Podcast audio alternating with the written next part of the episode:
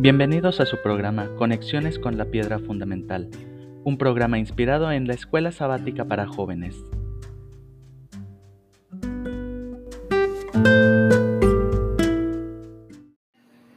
Hola mis nietecitos y hijitos queridos, aquí su abuelo listo para comentar la lección número uno de este nuevo trimestre de eh, jóvenes de la escuela sabática.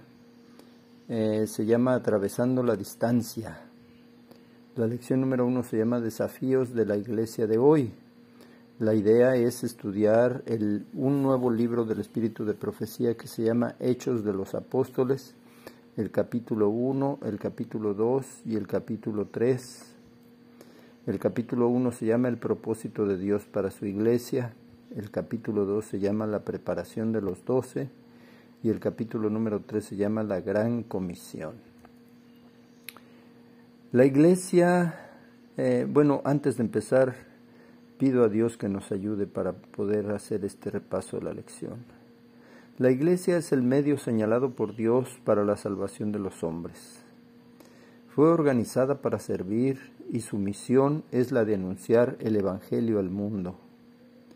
Nosotros como familia hemos sido muy bendecidos al pertenecer a la Iglesia remanente, la Iglesia Adventista del Séptimo Día, heredera histórica de la Iglesia establecida en el Edén de la Iglesia de los patriarcas y de los profetas, y de la Iglesia reestructurada por nuestro Señor Jesucristo en su primera venida. La Iglesia tiene dos grandes desafíos, conservar y vivir las enseñanzas bíblicas y número dos, compartirlas con el mundo actual que perece sin Dios y sin esperanza, antes de que nuestro Señor Jesucristo regrese en gloria y majestad. ¿Cuál es nuestro papel como miembros de la Iglesia Adventista del Séptimo Día? El versículo de esta semana se encuentra en el libro de los Hechos de los Apóstoles, capítulo 1, versículos 7 y 8, y dice, No les toca a ustedes conocer la hora ni el momento determinado por la autoridad misma del Padre, pero cuando venga el Espíritu Santo, sobre ustedes recibirán poder y serán mis testigos tanto en Jerusalén como en Judea y Samaria y hasta los confines de la tierra. También tenemos una cita del Espíritu de Profecía en el libro Hechos de los Apóstoles en la página 9 y dice, la iglesia es el medio señalado por Dios para la salvación de los hombres. Fue organizada para servir y su misión es la de anunciar el Evangelio al mundo. Desde el principio fue el plan de Dios que su iglesia reflejase al mundo su plenitud y suficiencia. Los miembros de la iglesia, los que han sido llamados de las tinieblas a su luz admirable, han de revelar su gloria.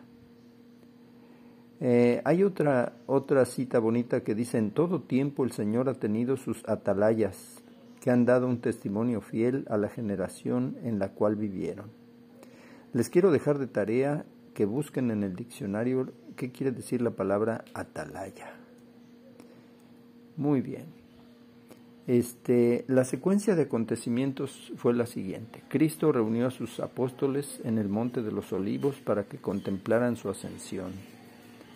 Les ordenó que permanecieran en Jerusalén hasta que recibieran el cumplimiento de la promesa del envío del Espíritu Santo con cuyo poder deben testificar de Él hasta lo más apartado de la tierra. Cuando Cristo ascendió, dos ángeles aconsejaron a los discípulos que tuvieran en mente su segunda venida. Los discípulos regresaron a Jerusalén y se dedicaron profundamente a la oración. Em, así es que eh, esta es la historia, ¿verdad? Y Déjenme decirles, las últimas palabras que decimos en nuestra vida son usualmente las cosas que son lo más importante, especialmente si sabemos que son de hecho las últimas palabras que vamos a decir. Las últimas palabras de Cristo fueron estratégicas, pero cuando venga el Espíritu Santo sobre ustedes, recibirán poder y serán mis testigos tanto en Jerusalén como en toda Judea y Samaria y hasta los confines de la tierra. En Jerusalén, el evento histórico de la crucifixión y la resurrección de Cristo estaba fresco en la mente de la gente que vivía en la ciudad. Es probable que muchas de las personas que oirían esos testimonios hubieran escuchado a Jesús. Hoy hay muchos dentro de nuestra esfera de influencia que habrían sido atraídos a Cristo si les hubiéramos dado testimonio. El problema de llevar el Evangelio a Judea y Samaria no era asunto de distancia en kilómetros, sino los prejuicios entre judíos y no judíos. Pero en el momento preciso, el Espíritu Santo acompañó a los discípulos mientras ellos testificaban del Cristo resucitado en esa región. Es probable que la Iglesia enfrente obstáculos que solo el Espíritu Santo pueda vencer para alcanzar a otros más allá de las paredes de nuestras iglesias. Hoy nosotros conocemos más acerca de los confines de la tierra de lo que aún los discípulos estaban conscientes cuando se lanzaron a la gran aventura. La clave para los jóvenes de hoy es reconocer que las últimas palabras de Cristo sobre la tierra fueron una comisión para testificar de lo que sabemos acerca de Él a toda persona con la que nos relacionemos. Nuestra Iglesia Adventista del Séptimo Día es la heredera histórica de la Iglesia del Edén, de la Iglesia de los patriarcas y los profetas y de la Iglesia apostólica reestructurada por nuestro Señor Jesucristo.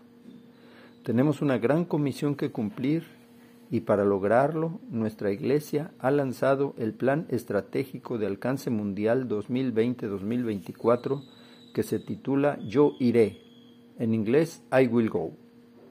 Necesitamos conocer ese plan tener presente los grandes desafíos que implica, como son atender la ventana 1040. Para lograr los objetivos contamos con dos grandes consejos del espíritu de profecía.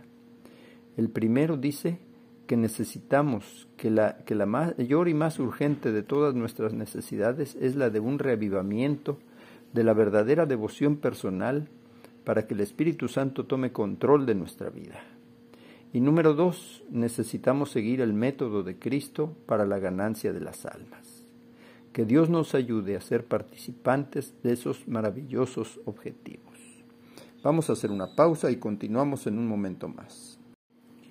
Kiris, Mateito, Danielito, Davidcito, Elías y Mariana. Aquí su titón, listo para comentar nuestra lección número uno del nuevo trimestre que se titula Desafíos de la Iglesia de hoy. Eh, los objetivos para nuestros eh, estudiantes de escuela sabática son, primero, reconocerán las posibilidades de su habilidad para compartir a Cristo con otras personas. Sentirán la urgencia de estar listos para testificar. Aprovecharán todas las oportunidades de compartir eh, con Jesús al mundo que les rodea. La Iglesia Adventista del Séptimo Día tiene una compleja organización que empieza en la Asociación General con sede en los Estados Unidos, que alberga una serie de departamentos y servicios que atienden las necesidades mundiales de la denominación. El objetivo general de estas entidades es cumplir la promesa adventista de ayudar a todos a comprender la Biblia y encontrar libertad, curación y esperanza en Jesús. Hay varios departamentos, por ejemplo los ministerios de capellanía adventista, el ministerio infantil, el departamento de comunicación, el departamento de educación que maneja miles de escuelas y universidades, el ministerio de la familia, el ministerio de salud, eh, que incluye también las fábricas de alimentos integronaturales, la asociación ministerial que atiende a los pastores, los servicios de fideicomiso y donaciones planificadas, el Departamento de Relaciones Públicas y Libertad Religiosa, el Departamento de Publicaciones que maneja el, Ministerio de Colportaje, el Departamento de Escuela Sabática y Ministerios Personales, el Departamento de Mayordomía y Administración, el Ministerio de la Mujer, el Ministerio Juvenil, que incluye también los clubes. Entre los servicios está el sistema de membresía adventista, el Departamento de Misiones Adventistas, la red de profesionales adventistas, la revista adventista, los servicios de voluntarios, el Departamento de Archivo, Estadística e Investigación, el Departamento de Auditoría, la Oficina de Software Global e Internet, el Departamento de Recursos Humanos, los Servicios de Tecnología de la Información, el Instituto de Misiones Mundiales, los recursos y servicios de personal internacional, la Oficina de Asesoría Jurídica, el Departamento de Software de Contabilidad, Maranata Voluntarios, que es un, ministerio de edificación de templos, ADRA Internacional, que atiende las necesidades cuando hay eh, eh, desastres, terremotos, problemas educativos, problemas de salud. El Centro White, que tiene eh, almacenados todos los escritos de, de la hermana Elena G. de White, el Instituto de Investigaciones Bíblicas. Hay muchas cosas, pues. La Iglesia ha elaborado un plan estratégico mundial que se llama I Will Go 2020. Este plan estratégico de alcance mundial es un grito de guerra para la participación total de los miembros de la Iglesia en esencia, I Will Go tiene que ver contigo. También se trata de que toda la iglesia, miembros, iglesias locales, misiones, asociaciones, uniones, divisiones, la Asociación General y todas sus instituciones y ministerios, nos asociemos para compartir el Evangelio con nuestras comunidades y hasta los confines de la tierra. La gran comisión es clara, los seguidores de Jesús deben ir y hacer, debemos ir y hacer discípulos a todas las naciones. El Evangelio debe ser compartido con los cientos de grupos étnicos no alcanzados alrededor del mundo. I Will Go describe los objetivos específicos y las formas de cumplir esta tarea. El valor del plan se determinará a medida que la Iglesia trabaje junta como un equipo mundial de hermanos y hermanas bajo el poder del Espíritu Santo. El plan estratégico Yo iré bosqueja 10 objetivos divididos en las categorías de misión, crecimiento espiritual y liderazgo. Bajo la dirección del Espíritu Santo, la Iglesia trabajará en conjunto para cumplir con estos objetivos. Al leerlos, consideremos con oración nuestro papel para ayudar a la Iglesia a crecer y cumplir su misión de proclamar el Evangelio hasta los confines de la tierra. Los objetivos de misión. Número uno, revivir el concepto de misión mundial y sacrificio por la misión como un estilo de vida que no solo incluya a los pastores, sino también a todo miembro de iglesia, jóvenes, ancianos, en el gozo de ser testigos de Cristo y hacer discípulos. Número dos, fortalecer y, diversificar el alcance adventista en las grandes ciudades a través de la ventana 1040, entre los grupos de personas no alcanzadas y poco alcanzadas y a las religiones no cristianas. Número tres, priorizar el desarrollo de recursos para la misión a religiones y sistemas de creencias no cristianas. Número 4. Fortalecer las instituciones adventistas al defender la libertad, la salud integral y la esperanza en Jesús y restaurar a las personas a la imagen de Dios. Eh, los objetivos de crecimiento espiritual son el número 5, disipular individuos y familias a través del ministerio de la escuela sabática para que lleven vidas llenas del Espíritu. 6 aumentar la adhesión, retención, recuperación y participación de niños, jóvenes, adultos y ancianos. 7. Ayudar a todos los miembros de la Iglesia a poner a Dios en primer lugar y a ejemplificar una cosmovisión bíblica. Siguientes objetivos de liderazgo. número 8. Fortalecer el ministerio de pastores, maestros y otros obreros en la línea de frente proporcionándoles oportunidades de crecimiento regulares.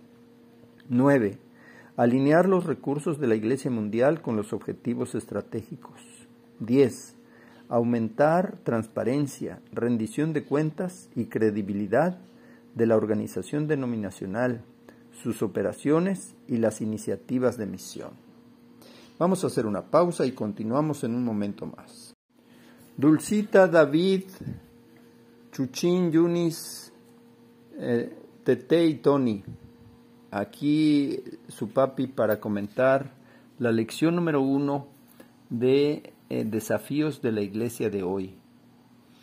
La ventana 1040 es un término acuñado por el misionero cristiano estratega Louis Bosch en 1990. Se refiere a las regiones del hemisferio oriental situadas entre los 10 y los 40 grados al norte del Ecuador, un área que en 1990 pretendía tener el más alto de los retos socioeconómicos y menor acceso al mensaje cristiano y los recursos cristianos en el planeta. El concepto de la, ventana 1040 pone de relieve estos tres elementos.